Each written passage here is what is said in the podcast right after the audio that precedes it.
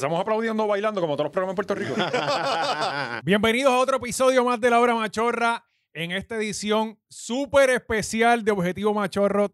Próximamente vamos a estar diciendo quién es. Es- Esto, honestamente, cuando nosotros empezamos este programa, porque esto no es un podcast, esto es un show. Esto es un show. Esto es un show. Correcto. Eh, jamás nos imaginamos tener eh, invitados del calibre del que lo tenemos hoy. Pero antes de pasar con eso, tenemos que pasar con lo más importante que son nuestros auspiciadores. Así que eh, nuestro gran amigo Oscar les va a estar hablando de unos productos muy importantes. Manscaped. ¡Oh! Manscaped.com, gente, vayan ahora mismo. Manscaped.com eh, tiene todo lo que tú necesitas de higiene, productos de higiene para el hombre, eh, específicamente las, las partes íntimas. Estamos haciendo el un poquito PG hoy. Manscaped es... yo creo que te puede ir, ya, por lo que vimos ya, tú te Por puedes lo que, ir. ajá, Ah, vete a vete Switch, vete a Switch. eh, El invitado es más bola, calle que culo, tú, cabrón. Ok, eh, si, si quieres tener... Ok, Muchas si quieres señales a la tener- vez para Oscar. Son muchas señales a la vez para Oscar. Estoy, estoy, estoy nervioso hoy. Déjenme en paz. No puedo. Tengo a mi ídolo al lado. Eh, nada, Corillo, manscape.com. Vayan allí eh, y usen el código 20machorro para un 20% de descuento en todos los productos de higiene. Tienen un perfume nuevo llamado Refine que está bien, bien. Calzoncillo, Calzoncillos, wipes, eh, periódico para perfume. recoger los pelos. Perfume de bola. Exacto. Tienen hasta el peri- un mat Sí. para que no jodas tu piso. eh, y la mujer tuya no pega a joder con que estás dejando pelos de culo por todo el apartamento. Exacto. Así que, gente, manscape.com, 20 machorro el código, 20% de descuento. Lléguenle. ¡Oh! Y el Patreon. Ah, el Patreon, bien importante. Eh, oye, el live de ayer estuvo, bueno, de Tú bien lunes. cabrón. Yo estoy como, como Pacheco, ¿verdad? Hablando y no me veo. Sí, no, no, pero no te vas a ver Sí, todavía. yo sé, yo anyway. sé. Es que no podemos revelar ese lado Sí, de la no cámara. podemos. Pero de verdad, gracias a toda la gente que sigue patrocinando eh, eh, nuestro Patreon. Que ayer Eh, hubo un live. ayer hubo un live que estuvo durísimo, la pasamos cabrón. Contestamos, contestamos un montón de preguntas, ¿verdad? Sí, Unas dudas existenciales que tienen estos De hecho, cabrones. sí, contestamos llamadas del público. ah, también. También, También. ¿sabes? De los Hasta la po- mamá de Oscar apareció por ahí es llamando. verdad, es verdad. Le enganchamos Sí, rápido. sí, Eso estuvo cabrón. Pero gente, eh, sin más preámbulo, uno de los invitados que ustedes llevaban pidiendo desde que empezamos, llevamos 26 episodios, ¿verdad? Y por 26 Sí. episodios le escribieron, eh, nos comunicamos con él, dijo que sí, llegó a tiempo, gente, con una bulla, quiero que recibamos a Eliezer ¡Oh! ¿Cuándo ustedes Mira, se y está imaginan- sentado, no está trepado encima de la, de la silla. ¿ah? Hello, ¿qué es la Dímelo, que? hello. Oye, son unos cabrones. Tuvieron que esperar a que pasaran las elecciones para invitarme. ¿eh? Claro, Coño, es que no queremos, Ah. no queremos políticos aquí para ese momento. O sea, esa fue una regla que, que establecimos, Sí, ¿verdad? Sí, porque entonces después piden tiempo igual. y Sí, entonces tenemos sí. que traer. Ajá. ¿tú Y tenemos que traer a César Vázquez. A César Vázquez dormido. No, ¿eh? papi, eso está cabrón. Es interesante. A César yo lo tendría, sí, sí. De los otros cinco yo Estaría yo bueno para hacerle unas preguntas chéveres, ¿verdad? Sí, sí. No, hablar de qué él piensa de la mujer. Ajá. De costilla, de costilla. ¿Qué cosas pasan cuando el arroz queda mogollado en la casa? Coño, es lo que bueno tenerte aquí, mano. gracias, gracias Y coño, y gracias, ¿verdad? Porque esta gente se pasaba hablando pues de ti. Mire, y tú, cabrón. a ti, mira, unos cojones y llegó aquí sin miedo. No, no, No, mira, gracias, eh, gracias por sí, invitarme. Yo, yo personalmente, eh, cuando eras candidato, pues sí, hablé mis pestes y, y, y tenía no, mis diferencias hasta que entendí tu, tu misión. Cuando Sí. entendí tu misión y, ah, diablo, este tipo está haciendo lo que yo quisiera hacer. O sea, es llegar al stage y decirle en la cara a estos cabrones lo mamabichos que son. Eso está Sí. cabrón, en verdad. Y de verdad, te lo aplaudo. Sí. Gracias. Me gracias. ganaste súper cabrón. No, no votó por ti, pero se ganó, No, te no, ganaste su corazón. ajá. No importa, si tú supieras que lo más bonito de esto es que yo me he ganado el respeto del pueblo y lo siento. Yo Sí. donde quiera que voy, puedo ir a la perla, puedo ir donde sea, y todo el mundo va donde mí y me da las gracias. Y yo creo que esa es la ganancia. Porque ¿para qué una victoria si no hay respeto? Pier, Ajá. Pierluisi se para en la fila para votar y le gritan. Yo- yo le Sí. y el gobernador del país. Todo Yo el no mundo se eso. fue bien. No, no lo quieren en ningún gimnasio, se va delegando Sí, ahí. sí. No, no, y- y- y- y- Lo y- tienen y- baneado y- de Planet Fitness. Y No, igual es el de las mujeres de Leaf. El de- El quiere meter el Leaf. está bien hecho. eh. Tien- Tienen que pagar por lo que han hecho. Sí, definitivo. Eh, mano, hoy hay, hay un par de noticias bien nítidas, empezando por Sí, una, venimos una- preñados de temas. Ok, para la gente que, que nos sigue en Patreon, tenemos hoy, obviamente, los dos episodios van a ser con Eliezer. Este que va a ser normal, como siempre, hablando sobre las cosas que pasan en Puerto Rico. Y el próximo, pues nos vamos un poquito más íntimo, más adentro sobre las cosas que pasaron en la campaña, las cosas que tuvo que, que bregar con la prensa y todo eso. Así que eh, arrancamos. Hoy ya explotó un bochinche heavy. Sí. Hace, hace, bueno, hoy no, hace una hora, eh, menos de una hora explotó un bochinche. Antes de decirles del bochinche, dale like. Sí. Dale like al video y. Importante. Nunca le decimos eso. Sí, suscríbete Sí, y que dale like. Recuerden que esta gente que da las instrucciones, que se lo olvidan. Sí, sí, está que estos- Ayer le dimos somos- un roundcito insultando gente, ¿verdad? Hoy Sí, ayer que nos curamos. Hoy vamos por las mismas. Y insultamos a la gente que nos paga, así que, Sí. que, que insultamos a la que gente insultemos a los pobres es esto, nada. no es nada. mierda. Eh, hace como 15 minutos vi una noticia de que este Amiga del, del, del nuevo... Sí, sí, eh, eh, este, de hoy. Y, y, oye, y que también que hay que darle su, su, su crédito, que también se tiró en un momento cuando ella se tiró independiente la, la primera vez, ¿verdad? Pues hay que darle, hay que darle su crédito, pero eh, parece que se fue para el lado oscuro. Eh, hablamos de, de Alessandra Lúgaro. Vi por lo menos que eh, Jay Fonseca puso que está trabajando ahora, que consiguió trabajo y que está trabajando para una fundación. No sé si, si yo sé que tú conoces más de esa fundación que nosotros. Háblanos un poquito de qué se trata esa fundación. Corillo, yo estoy sintiendo una energía bien poderosa. Este lo está. Viene, viene- va a venir con algo duro, me huele. Mira, yo creo que hoy es un día triste para el país, porque las personas que defendemos nuestro país ante la corrupción, que eso no es ideología. Ajá. Cuando tú trabajas por un país, tú trabajas por el, por el estadista, por el independentista, por el, por el que cree en Dios, por el que no cree, en- por todo el mundo.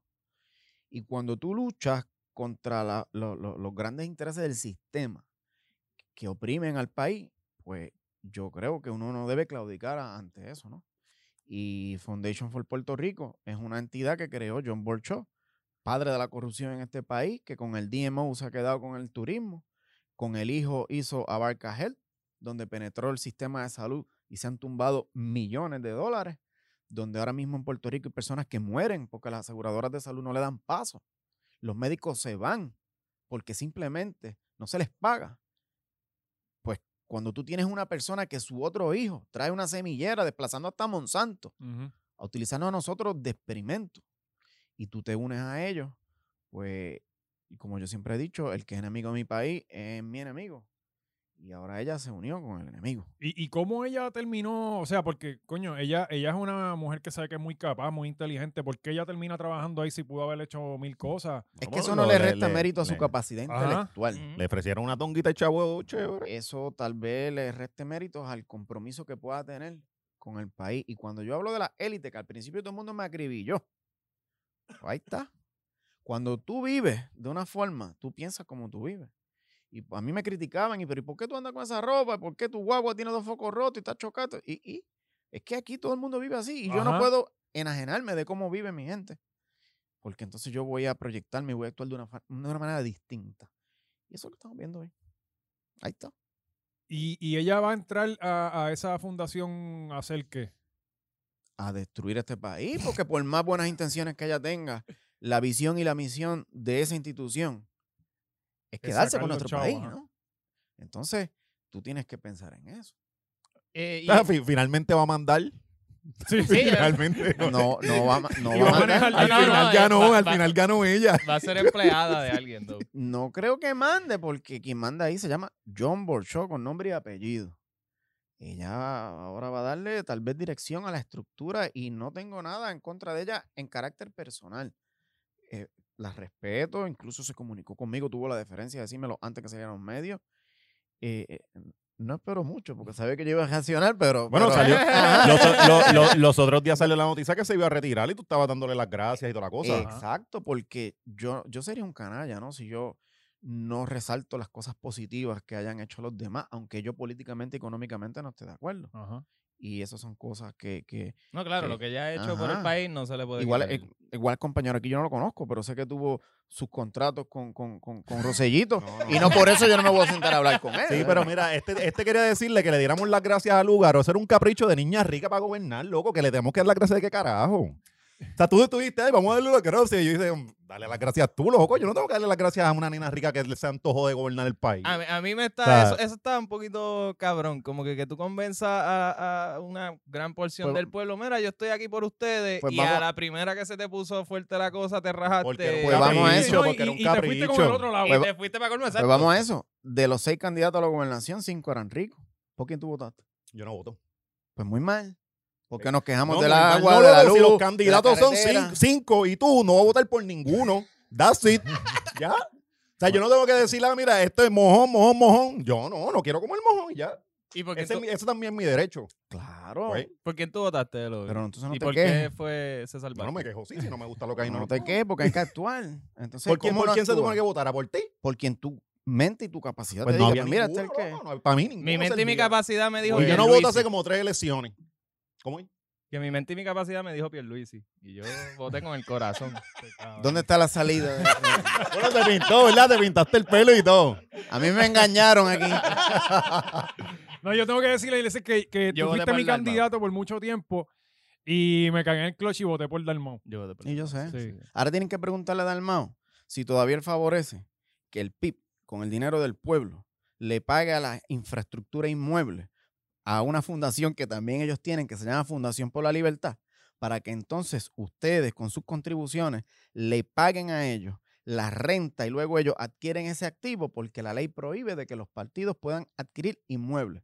Y ellos lo hicieron a través de una institución. Y Sí, eso es son lo que todos hace iguales. O sea que Todos ellos crearon son una fundación y esa fundación Sí, eh, señor. cogió Se llama, la donde- se llama la Fundación por la Libertad y son los dueños de la infraestructura de Puerto Nuevo, de Ponce, de Mayagüez. Cuando usted busca los títulos de propiedad, se va a dar cuenta que es de ellos. Es corrupción. Sí, es como lo que hizo, eh, eh, ¿cómo se llamaba? El del Coquí, que tenía... Eh, Sí, Rogelio, Rogelio. Sí. Rogelio. Sí, exacto. ¿Por qué tú crees que ellos se quedaron calladitos? Porque Ajá. hacen lo mismo. ¿Qué fue lo que hizo? ¿Qué fue lo que hizo? Él tenía un local Por y eso yo voté, por ese, por Rogelio. Mira, vaya. Claro, claro, claro. Claro que sí. él tenía un local y, y él, y él hizo la sede de su partido en ese local y él se pagaba renta a sí mismo. Ah, O sea, el partido le pagaba renta a él. Sí, sí, bien jugado, Roge. Pues algo así. Es- todos son iguales. son- es la élite de este país que cree que uno es idiota. Sí. Pero entonces cuando alguien viene y se lo dice, muchos temen al principio y dicen, tienes razón, pero estoy acostumbrado a hacer las cosas de otra manera.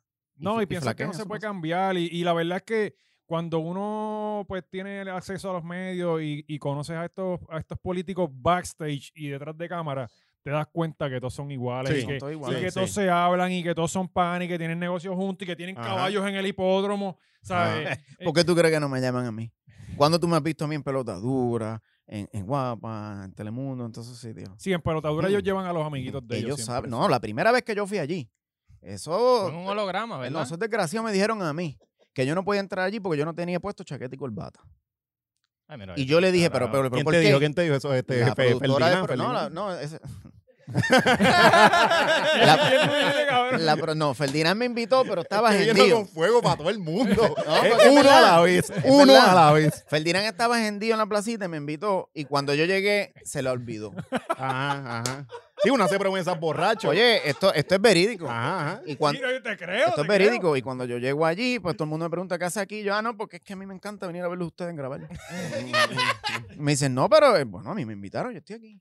Entonces ella me sale con ese comentario estúpido, porque es un comentario Sí, sí, Sí, estúpido. sí. Y yo, mira, es que la gente no come con chaqueta y corbata. Me dice, es que esa es mi, esa es nuestra vestimenta. No, no. Usted lo que quiere es igualarme a mí.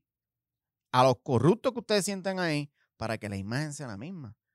Meses después tenían a Luisito Vigoró en chancla, en pantalones cortos, ¿sabes? Y a ese sí que la madre que le diga algo. Pura Por eso hipocresía. los manda para el carajo de una también. Pura hipocresía. Entonces yo no soy Y- político. pero te dejaron, entr- o sea, pudiste grabar, ¿no? Sí, pero dieron. Tú- tú me, grabaron 10 tú vi la minutos. marcha, la compraron me grabaron 10 minutos y pasaron más que 3. Claro. Y editado. Sí. Entonces me invitaron una vez después, que fue como una semana antes de las elecciones. Le dije a la corrupción dentro del nuevo día, de la familia Fernández, entonces, y hasta ahí. Y ahí no, no, Sí, no. Pues, hermano, y, y lamentablemente así, así son los medios en Puerto Rico. Digo, y, y en, y en- Puerto Rico solamente no, aquí ¿sabe? claramente se controla por, por los políticos. Y tú lo ves porque eh, de la manera en que tocan los temas, ¿sabes? Eh, in- hablando de pelota dura, llevan empujando la apertura de clase, pero descaradamente, ¿sabes? Sí, sí, es, sí. es- es descaradamente, igual que cuando estaba todo cerrado, estaban empujando para que abrieran, obviamente, porque no tenían los, los dealers, que son los más que pagan, estaban cerrados y ellos quieren que, que cobrar, pues obviamente van a empu- empujar la apertura. Pero no tenían ayer sentado a Gustavo Vélez. A Gustavo Vélez. Si él fue el que creó la ley 22, Oye, los otros días se tiró un ¿con qué cara? ¿Con qué cara ese tipo que creó la ley 22 se sienta allí a decir que la ley 22 es buena? No, cabrón. Vas a decir que lo que tú hiciste es lo que nos está odiando. ¿Sabes? Y yo no puedo tolerar la hipocresía y la mentira, sí. Muy bien. No nací para eso.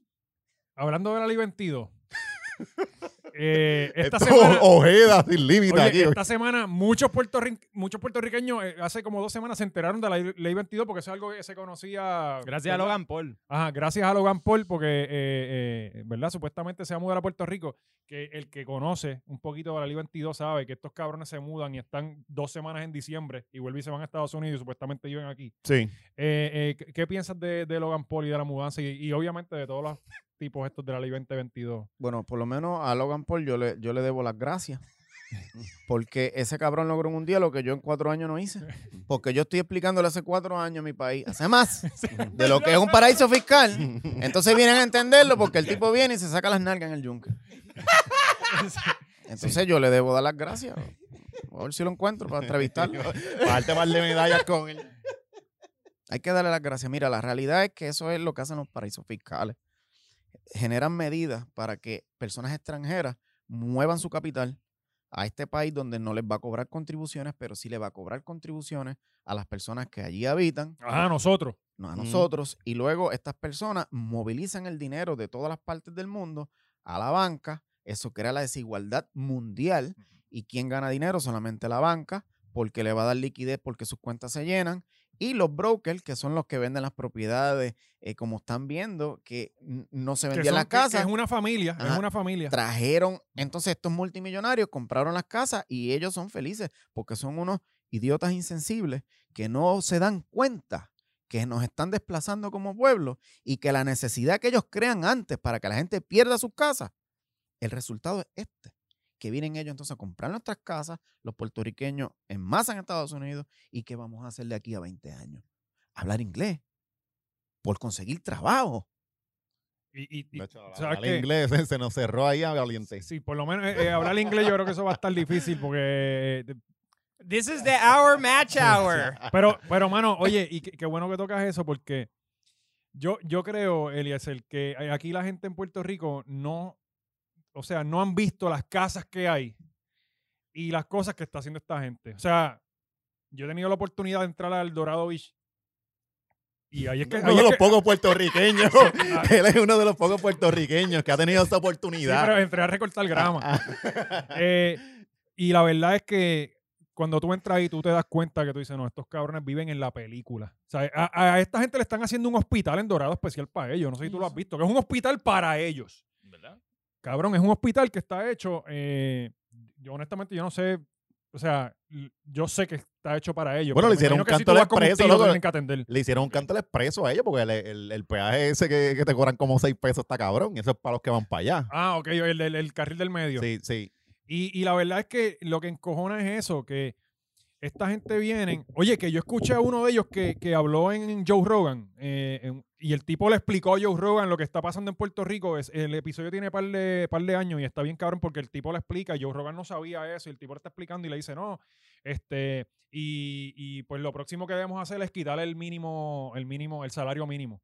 O sea, eh, cabrón, esta gente tiene ese poder. Sí, sí. O sea, esta gente literalmente con dinero ellos pueden lograr lo que les salga a los cojones. Es que esa es la gente que nos ha gobernado. Yo siempre hablo del capital financiero. En este país nadie decía esa palabra. El capital financiero. Y todo el mundo me ignoraba. Pues ahora lo están viendo. Ahora están conociendo el rostro, que son las personas que propulsan un, endeudamiento público en los países en desarrollo para sobrepagarlo y cuando tú no puedas pagar por toda esa infraestructura y ese gasto, comienzan con los sistemas tributarios, como el que este te va a gustar a ti, como el que votó Natal para Cofina, ¿ustedes se acuerdan? Ajá. que él votó a favor de Cofina. Esos sistemas tributarios lo que hacen es darle una garantía de ingreso al Estado para pagar deuda pública fuera del orden constitucional. Y cuando tú vienes a ver, se van creando unos sistemas de intereses que el pueblo ya no puede pagarlo, se tiene que ir, se aumentan las quiebras, aumenta el desempleo, se reducen los ingresos de Estado por la emigración y entonces el gobierno deja de captar dinero y, y el endeudamiento público se vuelve letal hasta el punto que tú no puedes pagar y vienen ellos entonces a quedarse con sus entes de servicio. Te van a comprar energía eléctrica, te van a comprar acueductos, te van a comprar el fondo del Estado y en varios años tú vas a ser dependiente de las instituciones del capital financiero y ya lo estamos Y viendo. ya está pasando. Exacto. Sí. Y, la y ahora estamos jodidos. Entonces, lo, lo que encojona es porque yo digo, mano, también hay como que una campaña en contra de la gente que tiene dinero y yo no tengo problema si usted hizo sus chavos legalmente, pero lo que está cabrón es que tú vengas a Puerto Rico, no pagues un fucking peso y yo que estoy tratando de sobrevivir Mm. aquí hace Ajá, 35 años ajá. me tengo que joder los cojones pagándole al gobierno todo lo que pasa en Puerto Rico. Eso es Sí. bueno, porque esto no es que servicios- estamos en servicios contra. profesionales, ah, que nos quitan el 10. Sí, papi, en todos lados ahora que se rajan hacen con el profesionales. 10, ajá. Pero eso que tú dices es lo importante. No es que estamos en contra del que tiene dinero. Que pague. Ajá, Si tú tienes que pagar contribuciones porque ellos no. exactamente. Ah, que son dioses. Mira, las monarquías, el feudalismo, todo eso cayó a través de las democracias para evitar esos poderes. Y que vengan estas personas con el viejo cuento del truco que se inventó el colegio austríaco en el 1800, donde cogieron las economics y las voltearon y las convirtieron en una manera de esclavizar a través del capitalismo. La era moderna, en mi país, pues yo lo tengo que combatir. Y, y que a Vamos, última vamos- hora... vamos a tener que poner, Elo, te vamos a citar en los comments para que nos den las definiciones, porque esta gente no va a entender todo eso. No, pero hay Te lo que- estoy hay que leer, diciendo, te lo voy a poner diciendo. eh, un link, un link Sí, un para... link para todo eso, porque esta gente no lo va a entender. hay que Pero-. Eh, entonces, lo, lo- lo- el problema de todo esto es que hay muchos que sí son buena gente, eh, te- ¿verdad? Donde yo trabajaba, pues tenía que trabajar con, eh, ¿verdad? Como cliente, bregar con ellos y qué sé yo. Y algunos, pero papi, hay algunos que se iban la película de, de que son los dueños de Puerto Rico. ¿Sabes? Y ¿De hay- qué? Pero es que buena gente es Pierluisi, si lo ven en- con sus panas. Ah, bueno, O exacto. sea, eh, si los ves Entre ellos, en una comida así de los panas, Sí. Pero buena gente puede ser cualquiera. Sí, pero, pero muchos, pero la mayoría se iba en la película de... de, de- ¿Tú te acuerdas del primer debate? No sé si lo vieron. Yo- Cuando, los vimos, los vimos todos. pues cuando yo le dije a Pedro Pierluisi que le diera explicaciones al pueblo sobre el paraíso fiscal, porque él estaba vendiendo la estadidad a la gente, pero a la vez estaba creando un paraíso fiscal que es incompatible con los beneficios contributivos que se tienen en la estadidad. A alguien estaba engañando. Ajá. O estaba engañando a los estadistas o está engañando a los inversionistas. Ya los inversionistas no va a ser. Después le dije que yo sabía que su esposa en aquel momento, cuando emitieron, Sí, porque ahora, Sí. ahora está soltero. y pero mira por lo que lo hace, Ajá. mira por lo que lo hace. Antes de él correr para comisionado residente, él tenía una oficina de abogado, se llama O'Neill y Borges. Ajá. Esas personas asesoraron al gobierno para emitir deuda pública. Él ya estaba en Washington. Ese, esa deuda pública, saludo a Gustavo Vélez, que también estuvo en esto Oh, envuelto. Ese Gustavo está en todos lados. Esa ¿eh? deuda pública que se emitió, eso se llama la titularización de la deuda. Eso fue a través del plan Brady, que era el secretario del Tesoro de los Estados Unidos en 1989. Lo que hizo fue emitir deuda pública contra las cooperativas, contra las cuentas de pensión, contra las personas en, carácter, en su carácter individual. Le pagaban a la banca y traspasaban el título de la deuda a la- a la- en carácter privado, ¿no? Esa titularización de la deuda, Pierluisi fue el que la impulsó. ¿Quiénes fueron los clientes? Ah, las personas que asesoraron al gobierno para que quebrara, fueron después en el mercado secundario, compraron los bonos a 15 chavos, a 20 chavos, sin prestarle dinero al gobierno, fueron donde la esposa de Pierluisi, que era hermana del presidente de la Junta Control Fiscal, bueno, sigue siendo hermana del presidente de la Junta Control Fiscal, y le consiguió garantías a personas que compraron a 15 y 20 20 centavos, a 90 centavos, a 60 centavos. Entonces son tan descarados que te dicen, reestructuramos la deuda. Y tú dices, ¿qué reestructuramos? Pues ahora vamos a pagar el 60%. Tú dices, ¿y tú te crees que yo soy pendejo? Ese tipo compró un bono a 15 chavos, tú le estás dando 60 chavos. El tipo está triplicando su inversión. ¿De qué reestructuración tú me estás hablando? Y yo se lo dije en la cara en el debate. Mira a ver si la prensa de este país fue donde él, él- lo que dijo Eliezer Molina es cierto. Lo han entrevistado. Le han no lo van a entrevistar si ni, ni lo entienden. No Pues lo es- entienden. eso Esta es gente no historia. entiende. Mira, yo trabajo en periódicos, esos son unos locos. es verdad, Sí, son unos locos. Ellos no entienden ni, ni lo que tienen que preguntar. Sí, ¿Cómo ellos, lo van a van hablar de lo que tienen de frente y, y de lo Yo, que yo no entendí Básica- lo que básicamente, de después de eso, tú hiciste un video o algo. Bueno, es simple, Sí. simple, eh, simple es compraron a 15 chavos y le vamos a pagar a 60. No, eso, Ya- eso lo entiendo. Yo, yo tengo Mira, stocks. pero- Somos cuatro, somos cuatro, somos cuatro. Eso es para que entiendan Para que ustedes. la gente entienda, para beneficio del que Para no mis entienda. compañeros de Ah, capítulo sí. 1. Ajá, yo soy el político. Él es mi esposa. Sí. Hacen Tú- linda pareja, Sí, ¿sabes? sí. Tú, tú eres, tú eres el inversión y, y ustedes son los inversionistas. Ok. Yo soy el político. Es mi pareja también. Eso lo hablan Sí, después. sí, sí, sí. Como haga una analogía de clavar. No. yo, yo emito, yo emito deuda pública. Yo emito deuda pública. Y tú me la compraste. A peso, a peso el bono. Tú me la compraste. ¿Qué pasa? Vino alguien de afuera y me asesoró a mí. y me dijo, mira, emite esos bonos. Se van a devaluar. O sea, que los venda. Ajá. Pero se van a devaluar. Está bien. Y tú los compraste A peso. a peso. Cuando tú los compraste, se desplomó la economía. Ahí vienen las devaluaciones, todas esas estupideces. Y tú dices, yo pagué 100 chavos por un bono y ahora vale 60. Y se va cayendo todos los meses. Él fue de los que me asesoró. Él va a venir y te va a decir, te lo voy a comprar en 20 chavos. Y tú por miedo dices, pues mira, si lo estoy perdiendo todo, para recuperar algo, se lo vendo a él por 20 centavos.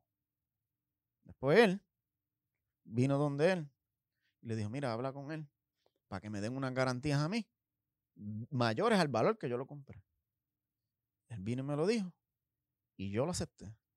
Eso es corrupción. Ok, Sí, sí, definitivamente. Todos deben ir Bueno, presos por menos tú, porque tú preso. perdiste Yo me quedé Ajá. todavía esperando. Yo soy la esposa. ¿Y qué yo hago ahora?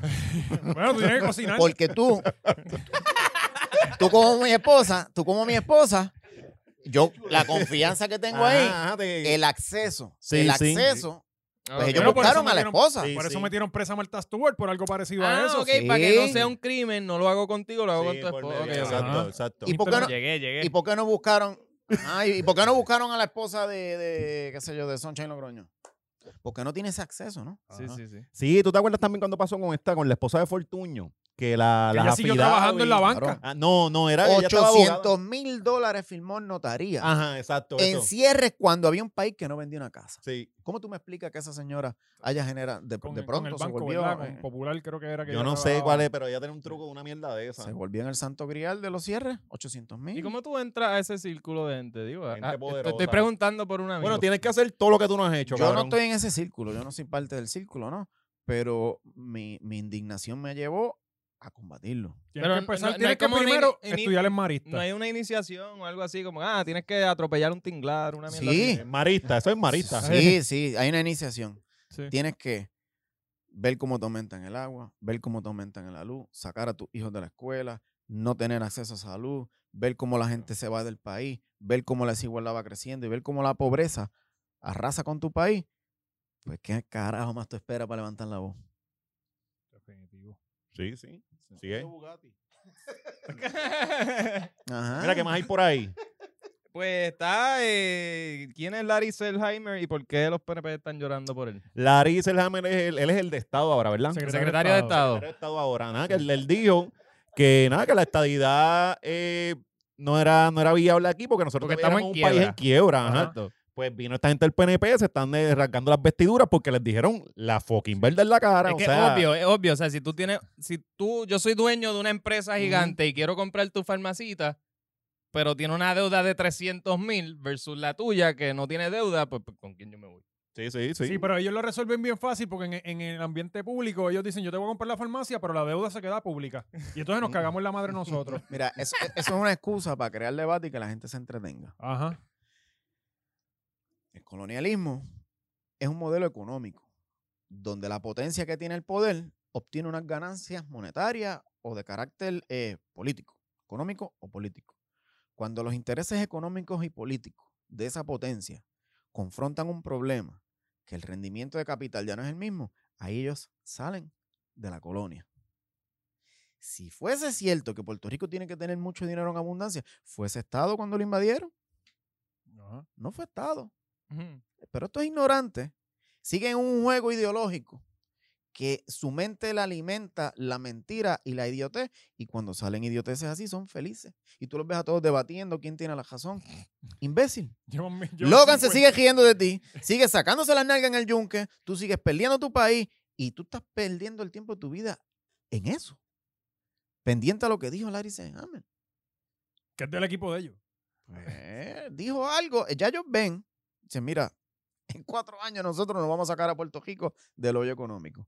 Vamos desde ahora a decirle eh, esta excusa para de aquí a cuatro años. Yo te voy a decir una cosa, yo no sé si lo voy a hacer, pero si yo fuese a correr nuevamente para la gobernación, de aquí a cuatro años, Pierluisi se va a tener que preparar para que me diga a mí en el debate dónde carajo está la estadidad que él le dijo a la gente que iba a traer en un año. Ajá, sí, definitivo, mano, está cabrón. Y entonces aquí la gente de pendejo. ¿Ah? Es que aquí a la gente no le importa. Aquí a la gente no le importa. Pero a él Es que- sí. Es que lo viven como un sueño. Es como Sí. que sí, La algún día. Es el Cristo día, viene, es el ajá, Cristo pero La realidad es es- Jesucristo. Sí, La- el es lo mismo. Es, es- es fe de que algún día va a llegar, pero yo en verdad no, no es que yo estoy aquí preparándome para Ah. cuando él llegue. No, Yo- mira, yo- no va a pasar nada. No, no, ¿Tú- pa- ¿Qué tú piensas que va a pasar con el estatus de Puerto Rico? O sea, Yo, yo Bueno, cuando dije. China se encabrones y zumbe algo para acá, nos van a dar, mira, ya pare. Mientras genere cabrones, dinero. comida china con cojones. Sí, ellos. Sí, exacto, exacto. Mientras genere dinero, no van a salir de esto. Estados Unidos importa el 30% de, lo- de su alimento de Brasil. ¿Sabes eso? O sea que. No, ¿tú nosotros lo- claro que lo sabíamos. ¿Qué pasa contigo? Pues, tú Nosotros sabes- también leemos. Pues ¿sabes dónde paran, e- ¿sabes dónde paran esos buques? ¿Sabes dónde paran esos buques? Paran en el puerto que es la entrada del Caribe, que es Puerto Rico. ¿Pagan contribuciones? No. Si tú llegas a ser independiente, lo primero que tú tienes es el control de las aduanas. Y tú dices, mira, yo quiero negocios económicos contigo. No hay ningún problema. Pero en adelante tú pisas mi aduana y tú me pagas contribuciones. Ellos no Eh, pagan un carajo y nosotros le ay, pagamos a ellos. Pero son elementos que tú tienes que analizar. Ellos están aquí por los derechos humanos. Yo lo escucho, ah, que si los derechos humanos, mire, Habla- Estados mental. Unidos hablando de derechos humanos. derechos Sí, humanos. de son que- eh, buenos que se que acabó no se esa ni gente. ellos mismos, cabrón. Sí, sí. son ¿sabes? intereses políticos y económicos. Si fuesen derechos humanos, lo único que está reconocido por el derecho universal es la resolución 1514-15 de 1960, donde se establecen los siete puntos para eliminar el colonialismo. Luego de ahí, al otro día, se inventaron la 1541-15, porque las nueve potencias colonizadoras, perdón, siete más República Dominicana y otro que no me acuerdo, votaron en contra de eso y trajeron el fantasma de la libre determinación. ¿Y qué te dice a ti eso? Se inventaron tres puntos que te dicen a ti, pues tú o te integras al Estado, a la nación poderosa, o te haces independiente, o haces una libre asociación. Y eso es lo que supuestamente nosotros tenemos. Todo eso viene posterior a la resolución 1514-15 y ninguno tiene el valor de decirlo en este país. El único que lo dije fui yo, porque ni Juan Dalmao lo, se atreve a decirlo. Todos van con el plebiscito porque ellos viven de eso de esa ilusión. Y cuando tú ves que los pasos no se establecen según el derecho universal, usted no puede hablar de derechos humanos. Usted es hipócrita más. Vieron, vieron, aprendan, no, usted- esta gente tienen que estar. Aquí aprendió con cojones hoy, pero ya, ya quisieran los, los, mira, los bobos estos de PPP, ¿verdad? No, gracias ya por el espacio. Ya quisiera esta gente. Por eso es que yo hablo en sitios así. ¿Por Sí, qué? pues, los demás no te dan No, me- espacio. ni me van a dar el- Y cuando yo empiece a decir cosas No, y que atentan contra los que le dan el billete para que operen, me tranca el micrófono. Sí. ¿Te, no te- me te invitan, ha pasado ¿no? en radio? En- en- Claro. ¿Quién? ¿Quién te ha trancado ¿en el pasó? Espérate, eso estaba bueno Sí. para el Patreon. Eso, Ah, eso- para Patreon, Eso no, vamos para el Patreon. no, esa intimidad de, no, de- de- de- vamos para el Sí, Patreon. no, no, vamos a hablar de otra O cosa. sea, aquí, habla de otra cosa, pero no, vamos a hablar de otra cosa. dar pauta aquí. Eh, tenemos aquí. Se me olvidó la pendeja, espérate. Barea hablando mal de Playmaker, Dari Yankee borra su cuenta de Instagram. ¿Cuál de todos Qué, bueno, temas qué, queremos qué buenos temas a la, a, a la. ¿Viste, ¿Viste lo que pasó con, con Barea? Sí, yo, yo vi el clip. Este. ¿Qué pasó con Barea? Ok. Le eh, tiró a Casiano. se durmió. un break- para que Eliezer vaya al baño. Cuando, te- cuando terminen me avisen. Porque... ¿Tú no juegas básquet? Dale. Digo, yo me imagino que no Ah, juegas. pero- no ahí, es que no trépate juegue ahí, básquet. juega un rato ¿Tú crees que con esta estatura yo puedo jugar básquet? Bueno, No, ¿Tú crees que con esta estatura yo puedo jugar básquet? pu- puede coger tapones. Bueno, en. Pepino juegan voleibol. Sí, sí. ¿Tú no le llevabas el agua a los panas? No. No, de afuera, de afuera.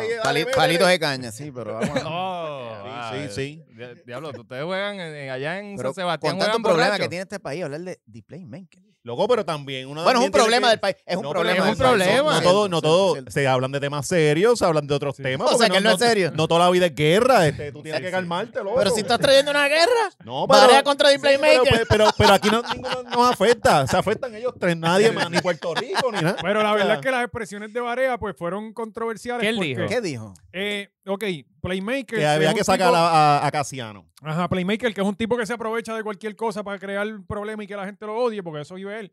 Este, pues le, Sí. le preguntó que, que él pensaba del trabajo de, de Casiano, que es el dirigente de la selección nacional, y Barea, que a mí me parece que, que mano, que contestó súper genuinamente y como y hay que dársela, porque nadie hubiese contestado esa pregunta.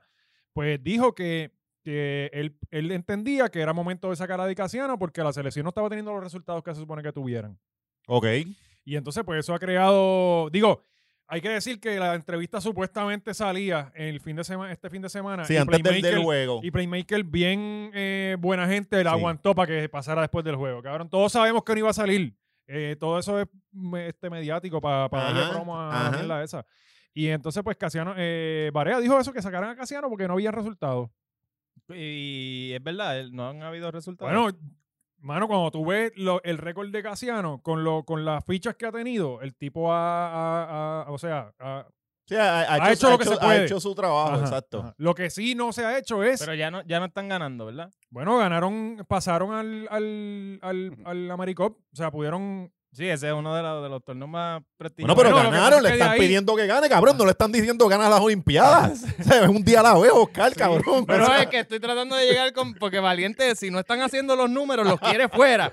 Pero a No, no, Casiano pero- no. A Casiano no. no, me lo dejas ahí. No, yo que- crecí con que él. Yo, soy fanático de Casiano, cabrón. no sí, sé, Casiano a está- eso Casiano voy, cabrón, duro, porque duro. la realidad del asunto, si no está ganando últimamente, pues mira, Mira, al cabrón. Yo conseguí a Pon para ir a ver a Casiano de Corozal a Ponce. Así que imagínate sí. si No, yo- no, nos dio, nos dio campeonato, nos dio Sí, campeonato. ¿Quién te llevaba? Un pana de Corozal. sí. En la bicicleta. y No, no, íbamos en carro, cabrón, y pagamos el peaje de... ¿Tú juegas voleibol? Eh, yo jugué voleibol, sí. Ok. Y baloncesto, malo, Y, pero... y tú, No venga a decir que tú jugabas tú- tú voleibol. sabes de la era de Piquisoto, cuando estaba Seguro. con Piquito Papaleo. Sí, claro. ¿Tú viste el desempeño a nivel mundial que hizo ese equipo? Sí, pues bueno, eh, Piquisoto en ese mundial fue el mejor jugador del mundo. Ok, fue el líder de puntos a nivel mundial cuando jugó. Ajá. Correcto. Ok, pero ¿qué le pasaba cuando jugaban con lugares como Rusia? Bueno, para que los rusos tenían un equipo alto con cojones. No, yo soy intimo. Eran Eso- como, como Draco. Eso de- es lo que este Rocky. país tiene que entender. Si tú vas a jugar baloncesto con tipos que tienen 7 pies de alto, 6'10, 6'8, y tú vas con unos chongos de 6 pies, 6'1, ¿tú crees que tú le vas a ganar? Podrán tener puede- las mejores, ganar, se podrán ganar. tenerla, pero estadísticamente ahí están los resultados. Sí, pero se puede ganar porque No va a ganar. si Nosotros bola teníamos no. a nivel de talento en voleibol, para mí, el mejor equipo del mundo. Pero tú jugabas con tres tipos al frente de siete pies en tus mallas y ni Piquisoto pasaba la bola. Sí, sí, sí, Era, era difícil, Ah, era difícil. aquí tú tienes un chamaquito que mide seis pies y lo pusiste de centro porque es más alto. Cuando vas a jugar con esa gente. ¿Qué fue lo que me pasó a mí? Ah, Eh, pues, yo en pequeñas ligas, yo jugaba de centro. pero mira el béisbol. Y ahora yo soy un chu, se supone que yo era un Sí, point guard, un yo- Yo creo que esa analogía- analogía, bola. béisbol. esa analogía Ajá. que tú hiciste Mira el béisbol. es con tu carrera. No, mira el béisbol. Esa analogía de los grandes no ibas a poder con los grandes, cabrón. ¿Por qué no la aplicaste antes de? No, puede ser. Por eso no perdí mi tiempo jugando algo que yo sabía que no iba a salir bien. Ok, ok. que analizar. Pero el mira el béisbol. En béisbol Puerto Rico, a nivel mundial, puede ganarle a cualquiera. Ajá. Depende de la altura. ¿no? No, exacto, es habilidad. ¿Qué pasa en el boxeo? También. Ah, que nos ganan los son- mexicanos. Son unos duros. Puñetas si entrenan a 10.000 pies de Deportes de altura. combate, de combate. Pero es eh, de tú a tú. Estamos a nivel. Pero cuando tú te veas a la proporción del tamaño, eso uno tiene que entender su fisionomía. No, y, y- y llevando un poquito de la política a lo que está pasando en la selección, eh, eh, hay un problema grande de que se están desplazando los jugadores puertorriqueños y no se están enfocando en las pequeñas ligas. O sea, ya, Ajá, ya no hay un enfoque en la pequeña liga como lo había cuando yo estaba Claro, los no-. No hay nene, no hay había- nene eh, para esas sí, ligas. Que ya había el proyecto de altura, había, había un proyecto que era sí. el proyecto de altura, que de ahí salió Peter Young, no fue la gran cosa. Y pero fue- Ricky, Ricky Sánchez creo que Ricky también. Sánchez salió de ahí. Ese es el eterno prospecto. Sí, Sí, sí, exactamente. sí, sí. Siempre fue tiempo, Sí, sí. Ya mismo, él tiene como 37 y ya como ya por ahí va llegando. Pero es cierto. O sea, no es broma. No, lo- no lo vean como broma. La realidad es que físicamente tenemos una desventaja y eso no es culpa del dirigente. Él hace lo que puede con lo que le lleven allí. Sí, entonces también ahora... Ya que lo saben, trayendo- deportistas de Puerto Rico crezcan. Crezcan. Exacto. El tamaño es importante. Sí, Arréguense ¿verdad? un, un palo y estén ahí. Pero lo que está pasando también es eso, que están trayendo muchos jugadores, muchos jugadores de afuera, muchos jugadores americanos y lamentablemente pues los de aquí se están jodiendo y no hay motivación. Además ahora todos los chamaquitos quieren cantar reggaetón. Sí, o sea, Pues- están, están metidos en la tabla o haciendo pistas. No, Sí. jugando soccer. Aquí sabes que ahora los Y ponen que en soccer, que cabrón, soccer, bendito sea deportes Dios. de, ay Dios. Es, ahí sí que es una, eso es una peli- Mira que yo, yo hago un deporte que se pierde el tiempo, que es el ciclismo. Pero el soccer, de verdad Sí. que, que, que, que es, es- Cabrones, en Brasil hay 7 millones de niños que juegan soccer y el que no sirve le pican las piernas y los echan Sí, zapacón. sí, sí, sí, sí. Eh, eh, imagínate, entonces aquí los nenes pensando que van a llegar al Real Madrid. ya saben, ya saben, pequeño futbolista, quítate. Sí, cabrón, juega pelota, baloncesto, eh, boxeo, eso que tienes que jugar. La Próximo tema. siempre con los mejores mensajes de vida. Sí, sí, aquí es motivación, pero de la buena. Eh, Ray Charlie en cantera. ¿Qué carajo hizo ese Oh. muchacho ahora? Oye, Ray ¿Tú Charlie. conociste a Ray Charlie en todo ese revolú? con Tú él, tú no estuvi- eh, Yo tú te yo con- montaste con René y Yo Charlie. conocí a Queen Charlie, sí. ¡Ah! ¡Ay! Gaby, decimos, decimos dónde está el estudio o pichamos esta que vez. Tenemos un clip ya para, para promo, el Queen Charlie. Queen Porque cuando Charlie, venga esa wow. gente a fogonear, Son 7000, que si vienen a puño como quieran nos van a dar, cabrón. Ajá, zumba. No, tranquilo. Eh, Ray Charlie, pues aparentemente hizo una actividad de lo más bonita en, en cantera, En familiar. Cantera, sí, una, era una, unas este, competencias de huileo, de toda esta mierda, Qué de, bueno. de Bernao. Se tiraron los agentes, se llevaron un par de Fortras de allí. Yo todavía no entiendo cómo este cabrón hace, hace este tipo de cosas, lo zumba por las redes así bien normal. Cabrón, le van a caer. Ajá, es como que, mira, eh, anunciarle a, a la, a la policía de Puerto Rico, pues sí, vamos a estar rompiendo la ley aquí en, en tal plaza pública por tres horas. No, cabrón, y que ya tenía auspiciadores y todo. ¿Cómo se meten los? Energy Tú los llamas Drink. para la hora machorra, no es que son muy fuertes. de Energy Drink a hacer algo súper ilegal y todo, bien cabrón. Ca- mm, Loco, No por cuando esa gente pasa por la Martínez Nadal, cabrón, que estamos hablando de tres carriles, Sí. son minutos. O sea, eh, no te estoy diciendo que pasaron, ah, no, no, no, papi, eso es minutos, minutos, pa, cabrón, pasando, pasando, pasando, pasando, ¿sabes? Son gente con cojones. Sí, sí, sí. Y No. yo creo que la policía ni se tira. Cabrón, que han estado pasando y la policía está al lado porque no puede hacer un carajo. ¿Qué sea, van a no hacer dos guardias? Llevarse a uno es lo que pueden hacer ¿Qué- uno. ¿Qué pueden Tres. hacer, Elo? Sí, uno. Montarse en la motor y ser parte del corillo. No, no hay. Ya. Eso fue más que un guardia. ¿Se acuerdan del guardia ese que cogieron una vez el Fortran? Ya Y se lo estaban intentando quitar. y- Sí. Ah, con, una, con una patrulla así, bien, bien Captain Dos América. guardias encima de un tipo y él, él aceleró el fuerte y se le fue. Se lo Sí. llevó arrastrado. Este país está jodido. Y, y tú querías gobernarlo, cabrón. Ajá, sea, esa, ¿cómo, eh, eh, Tú, tú, bro, tú- ahora tú duermes tranquilo y toda la cosa. eso, eso yo te No, quería No vas a poder dormir tranquilo ni para el carajo. Supieras que no. ¿Por qué? Porque uno, Bueno, la finca tú te levantas a las 4 de la mañana y ya. uno sabe que hay trabajo por hacer, ¿no? Y que se está jodiendo esto poco a poco y la gente no se da cuenta, mano. Y eso es frustrante, yo creo. Tú sabes, tú ves la gente que siguen por ahí con el púa gozando, pues. Oye, Elo, Sí. tú que le metas a la tierra y todo eso, esta cosa que están cogiendo de que se están perdiendo tomates y toda esta pendeja, que, que, o sea, Eso es real, o sea, está pasando ¿En eso serio no real, hay o esto mano? es No hay- como que Mira, eso, eso es un llanto de un tipo que de hecho era de Monsanto, que viven allá en la Florida y en California. Y, y, y aquí como somos tan idiotas, le damos nuestras tierras para que ellos vendan un tomate allá. Si el tomate es para ellos, allá. Que que resuelvan traigan su ellos. gente, ajá. y ya está. Pero no vengas a criticar a los puertorriqueños, pues, pues lárgate tú para allá, para la Florida y siembra tomate allá. Ah, que no se da por Ah, el condiciones no de climatológicas. aquí. No son de El aquí. que estaba llamando para... No, Bueno, y los mangos, esos mangos que se dan en el sur, ninguno, casi ninguno se queda aquí, correcto, ¿verdad? Pero ahí es distinto. Aquel se queja porque no hay mano para coger mango. Aquel tú no lo ves quejándose. Ajá. Ese es boricua. Ok. Y todo el mango que tiene y los aguacates son para la exportación al mercado europeo. Lo mismo que se jodió Eliseo Molina diciendo todo el tiempo. Que aquí si tú quieres progresar en la agricultura tienes que exportar tu producto porque el importado es mucho más barato. Pues él hace eso. Él entendió las reglas de juego y mira el éxito que tiene. El de los tomates que se joda. Que vaya a coger él. Es más, si los PNP, que son los que fomentan eso, que se vayan ellos. Yo pego que rápido dicen, ah, los independentistas que se vayan a coger Mm. tomate. ¿Para qué? El independentista quiere ser autosuficiente, quiere progresar. Tú eres que quiere ser empleado y mantenido. Vete y coge los tomates tú. Y, y, y al fin y al cabo, eso de que estaban pagando a 15 pesos, eso no se lo cree nadie. Eso no se lo cree ¿Sabe? ni, ni, ni, ni- No, no, eso no es lo que pagan. Y lo que pasa también es que no es un trabajo recurrente. No es que tú vas a estar allí trabajando un año. Vas a estar dos o tres semanas y para afuera. Ajá, la Mm, mata no está dando todos los días. Tú, tú no tienes para comprarte un carro. Sí, es un chivo, Pa- es un chivo. Tú no tienes para comprarte un carro para trabajar tres semanas. Y a- además de, de esa, de esa finca de tomate, ¿qué otras fincas hay aquí que sean de, de- de gente americana? Porque por lo menos en el área de ¿Todas? Salinas, Guayama, Pioneer, esa gente lo que hace son experimentos aquí con el maíz, ¿verdad? ¿Qué queda Casi aquí que sea puertorriqueño? Este, mira, café, el plátano es de aquí. Todo lo que tú consumes en plátano, el 100% es, bor- es boricua. Jaro el que entra importado. Igual el guineo. Eh, los Las cítricos. piñas. Las piñas, ahora está resurgiendo el mercado de la piña. Y en el café estamos jodidos. Ahora mismo yo estoy allí en Maricao, pero la finca de enfrente es de la Coca-Cola, la del lado es de unos dominicanos y la que queda hacia el norte es de un mexicano. ¿Y Coca-Cola qué tiene que ver? O sea, ¿qué, qué hacen ellos allí? Café, porque ellos todo el café que cultivan lo exportan. Y Entonces los puertorriqueños se creen que se beben el Ujú. café de aquí, no se lo beben de aquí. Todo el café que tú bebes aquí es de México. Con garbanzo Sí, y todo, ¿verdad? que vayas para a estos agricultores. Pues no necesariamente, algunos lo hacen, pero no todo. La Coca-Cola te lo, pro- te lo- ellos se llaman Puerto Rico Coffee Roaster.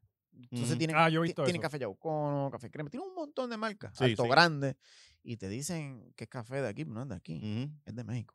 Por eso, pero eh, mi novia, que es cafetera, ella va, nosotros tenemos que ir a- eh, de vez en cuando a Jayuya, a comprar Café. Y esa gente, pues ellos tienen, ellos producen su propio café. O sea, Mm. que, que la gente que, que, pro- que produce su propio café, obviamente no te van a vender el café en Walmart porque no tienen la capacidad para. no tienen para- volumen de venta. Ajá. Exacto. De hecho, Eso- y un pana que, que conoce mucho de café me dice, mira, la gente dice que el café número uno es el de Colombia, la realidad es que el café número uno mundial es el de Puerto Rico, lo que pasa es que no, no podemos suplir la demanda a nivel mundial. ¿Eso es correcto? Bueno, lo que pasa es que en el 1864 se hizo una competencia en Francia donde la familia Ginás ganó el, el café de, de más alta calidad.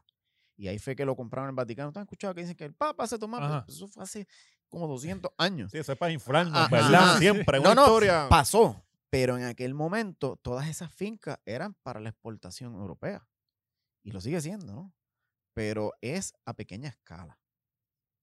Cuando tú coges un café de allá, de hecho la finca del Giná es la finca que yo compré, la finca que yo tengo. Ok. Ah, Tiene registro histórico. El café de ahí tú lo vas a oler, tú lo vas a probar y tú vas a notar es lo mismo. No es lo mismo. Pero, como yo lo voy a vender aquí a 5 pesos la libra, para que venga un importador y lo ponga a 4.95, ¿cuál tú crees que la gente va a comprar? Sí. Le importa un carajo si huele o no huele. Pero hay quien lo paga.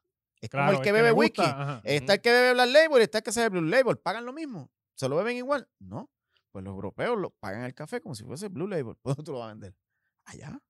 Y, Y- el del mango y el del aguacate allá. Y, y además de, de café, eh, ¿tú, tú tienes otra, otra siembra. De Sí, sí. China, tengo de china, tengo yautía, malanga, plátano. El café tarda mucho. Sí. Entonces tú necesitas productos alternos que te vayan generando algún tipo de Y movimiento que son por temporada, para ¿verdad? poder pagar. Yo no sabía que una ¿tú no mata de café. eso para acá hoy? No, porque a mí me dijeron que usted lo que para era no era café. No, pero eh, pero hay Yo no chi- tengo hay una que bajarlo destilería. con China, hay que bajarlo con de China. ¿no? Yo no sabía que la, una mata de café tardaba cuatro años en, en dar la primera vez, ¿verdad? Mira, tarda, ahora tienen una, una, bueno, casi. Porque en lo que tú la germinas, la pasas del germinador entonces al vivero y llega a plantación, se toma como cuatro años. Eso es lo que pasa. Está cabrón. No si yo no pego una. Si yo me meto a narcotraficante, legalizan la droga. Te estoy diciendo que yo empecé, Coño, pues métete, de verdad. Te lo pedimos. empecé con el café y cuando llegó mi primera cosecha, vino el huracán María y yo lo perdí. Todo. Anda. Me levanto a pulmón porque yo no, yo no recibo incentivo, yo a pulmón. Sí, a ti te banearon. Lo voy yo todo el tiempo haciéndolo, poco a poco. Vuelvo entonces a mi época de cosecha y llegó la pandemia, los terremotos. Y yo ahí, yo, por poco, yo dije, bueno, me metí a política, imagínate la frustración. dijiste, ¿qué- qué Imagínate la frustración. Yo dije, no, no, no. aburrido, Hasta ahí llegó la salud mental. Pero es, es duro, es un trabajo duro. Sí. Pero si se sabe hacer, vete, búscate un dueño de plantación de café. A ver. No, yo, eh, oye, la agricultura deja dinero si, si se hace bien, tú sabes, pero... Tan millonario, hey. tan millonario. Lo Y que- ahora con el cannabis. También. Que yo no lo considero un producto agrícola, más de entretenimiento. Pero Amén. son, son productos que, que, que, que dejan dinero. ¿Sabes? Es tú saber hacer las cosas y ayudar a la gente. Por eso, muchos no comparten las ideas. Y tú dices, mira, pero es que si yo la comparto, me jodan el negocio. Pero es que si los demás están bien, tú vas a estar mejor. Si tú tienes personas que no tienen trabajo y consiguen trabajo, ellos van a comprar de lo que tú haces. Y eh, así que deben trabajar las sociedades, no, no dejando personas atrás, sino ayudándonos. Y si tenemos un buen proyecto, yo lo hago con el café. ¿Quién dice las cosas que yo digo? Nadie. Todo el mundo me dice, pero tú eres loco, ¿cómo tú vas a decir? No, chico, no lo veas así. Si nosotros en España, en Francia, podemos vender más café y yo no lo produzco, tal vez lo puedes hacer tú. Y tú, y, y tú, y entre nosotros alcanzamos un buen volumen y suplimos a Europa completo. Pero tenemos que cambiar nuestra manera Ahora de ver la vida. cabrón uno joderse cosechando café para que venga el cabrón de Pierluisi a bebérselo. Ese cabrón. Como Luis Manuel Miranda.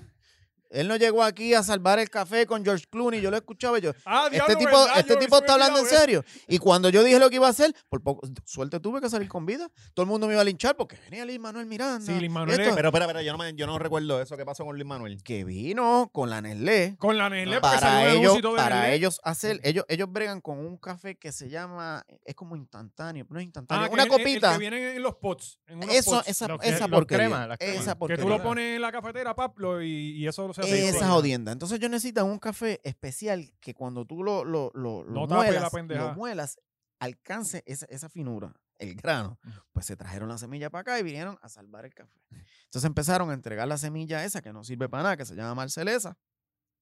Bloquearon con agricultura el que se de- siguiera distribuyendo la semilla de Puerto Rico, que es la limaní, que se hizo en la estación experimental La Junta. Y mira lo que pasó. En un año, en dos años, ya estaban vendiendo, se llama el cafecito. Yo no sé cuántos millones se tumbaron. ¿Dónde está Lin Manuel? Porque yo me jodo todos los días en el cafetal, no lo veo allí. Ni la mía ni en los del lado. De hecho, después que, no- después que estaba suplicando por la Junta y todo, ¿te acuerdas? Desgraciado, ¿qué es? Que este Luis Manuel, Son cabrón. todos iguales. Un no vino después para de, no, no hizo una canción después de los Sí, terremotos ni cabrón. nada. ¿Qué va a No, y hacer, y hacer obras para la élite porque. Nadie puede pagar el- esas el- taquillas. Yo no pude ir. No, no. Y ¿Por qué mira que le metí a la tú- lotería esa. No, y tú, tú la viste por Netflix, ¿verdad? No, y, yo- y tampoco ni- le entendiste. No, y cabrón, tampoco a le mí me entendiste. que gusta no- eso. Yo quería ir para la foto. Pero qué carajo voy a ver yo Para subir los tickets en las redes, va a frontear. Pero ¿y cuál es la historia que te vende él? Del primer, del primer banquero que tuvieron los Estados Unidos.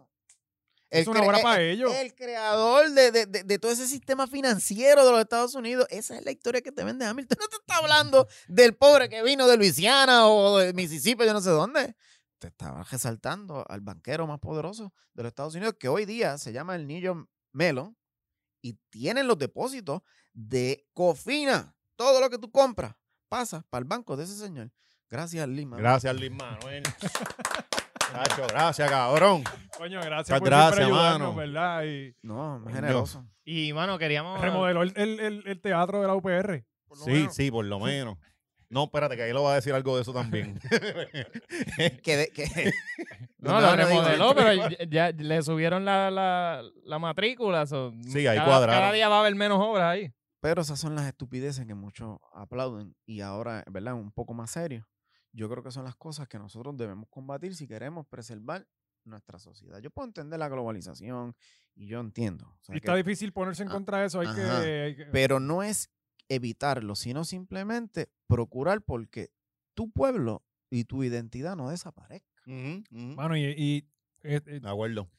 está cabrón eso. Yo siempre pienso en, en si en algún día se llega la estadidad y está cabrón tú disolverte dentro de una sociedad tan grande y que para acabar de joder Que no le importa. tienes 7 mil millones de problemas, ¿sabes?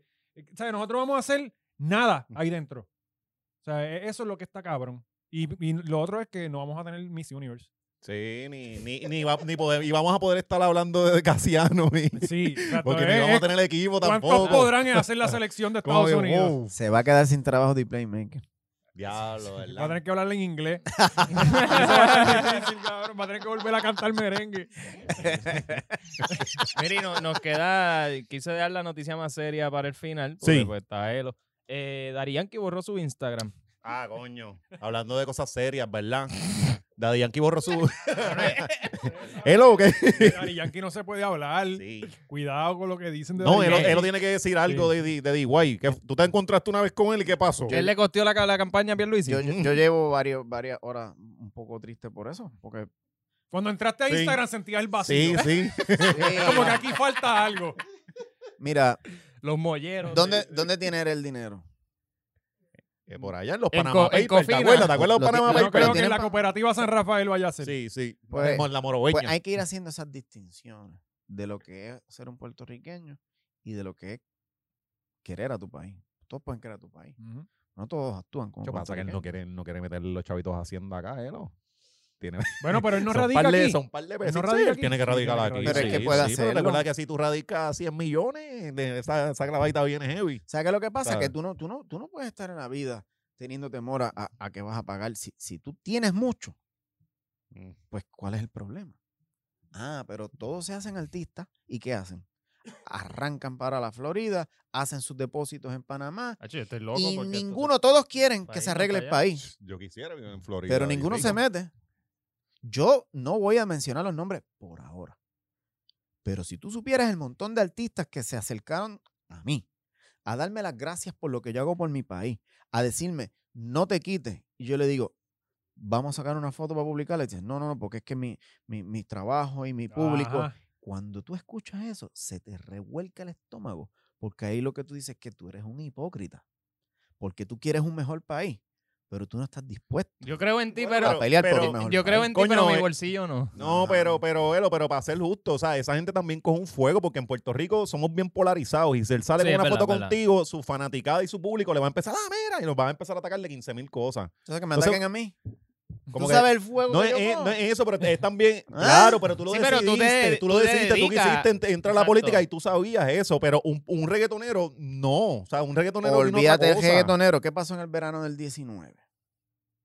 O sea, que no para el carajo a Ricky. Este, No llegó Molusco, Ajá, ajá, con toda esta Cani, gente. toda ¿Cuándo, ¿Cuándo llegaron? Cuando ya la opinión pública Sí, estaba acá arriba. sí, Ajá, sí, ajá. sí, que sí, había un millón sí, de sí. gente en la calle. Oye, ahí sí. yo me Yo expresé. fui el primer día de la Ahí yo me protesta, que expreso. fue domingo. Yo fui el primer día y habían... Yo no, yo soy bastante malo contando, pero se podía caminar libremente por el viejo San Juan. Claro. ¿sabes? Y eran primordialmente mujeres, que fue lo que me sorprendió. Eran muchas mujeres. Y yo dije como que, diablo, esto está chévere porque es aquí en el viejo San Juan, qué sé yo, papá, papá. Pero la verdad es que eh, tardó como una semana. Claro, pero, que- pero es algo natural, porque no va a de eso no va a aparecer de, de un boom y ya está todo el mundo ahí metido. Poco a poco la gente va, a decir, va entendiendo lo que está pasando y se van uniendo. Pues natural no fue.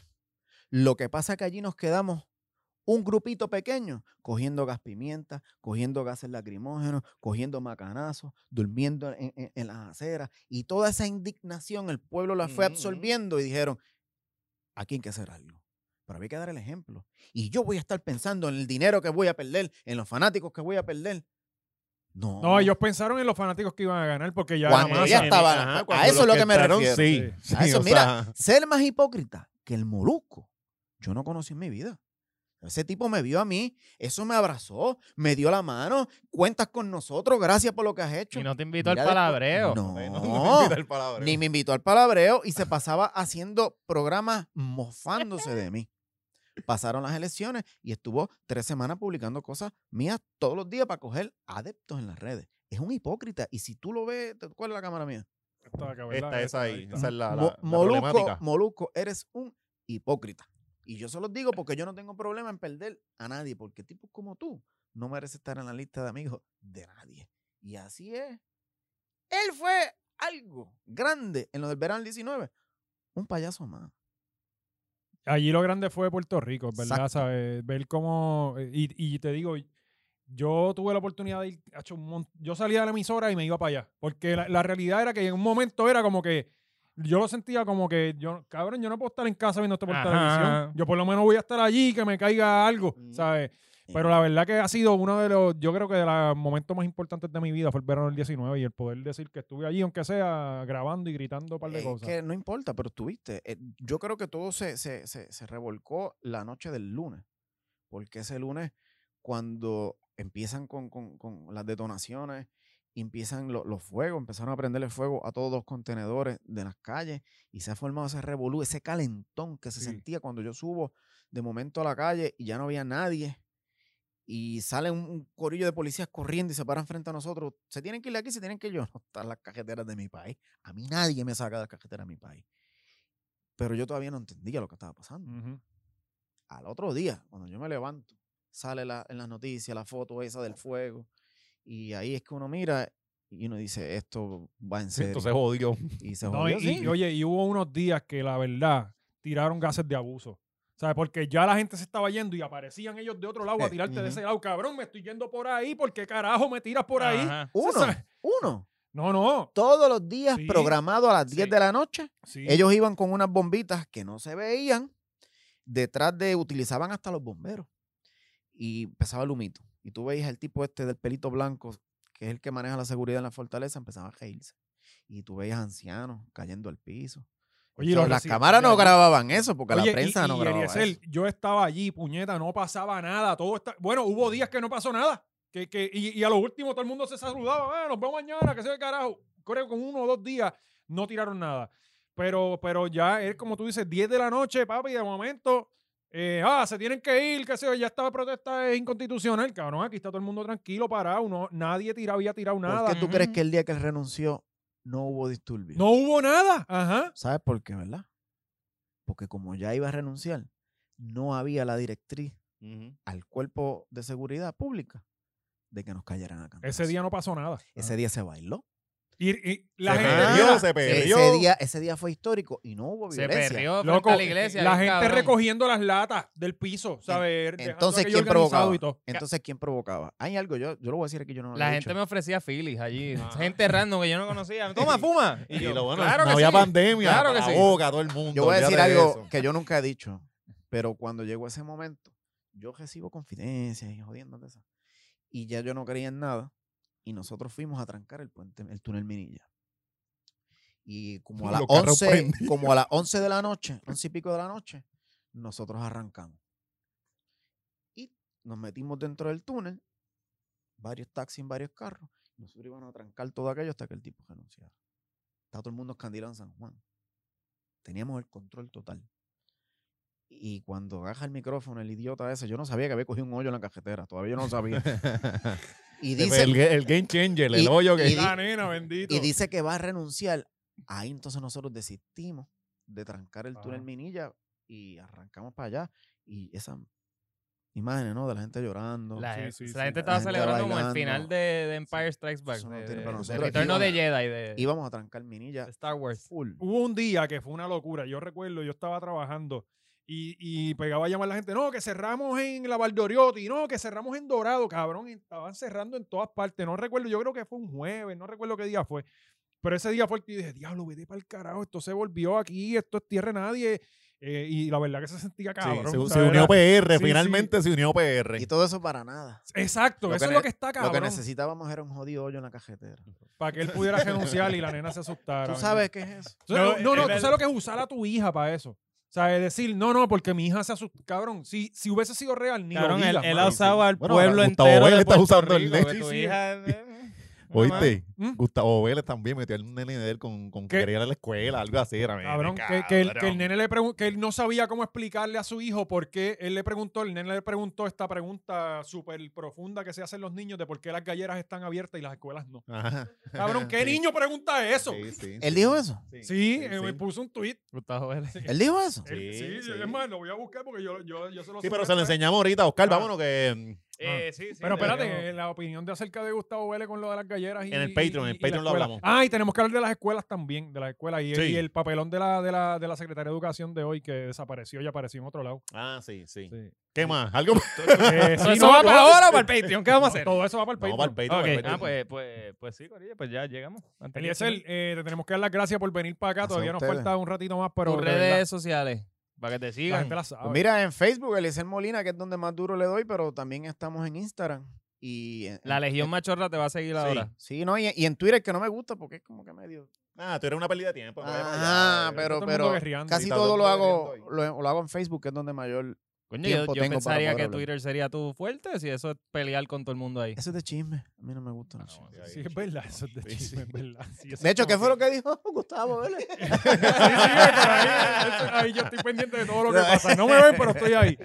Eh, coño, Eliezer, gracias por, no solo por haber venido para acá, sino por lo que hiciste, este, de verdad, agradecido por, por, por haber... Y no, y no te trepaste, te felicitamos. Sí. ¿no? Por la silla. Ni me traje el megáfono. El megáfono.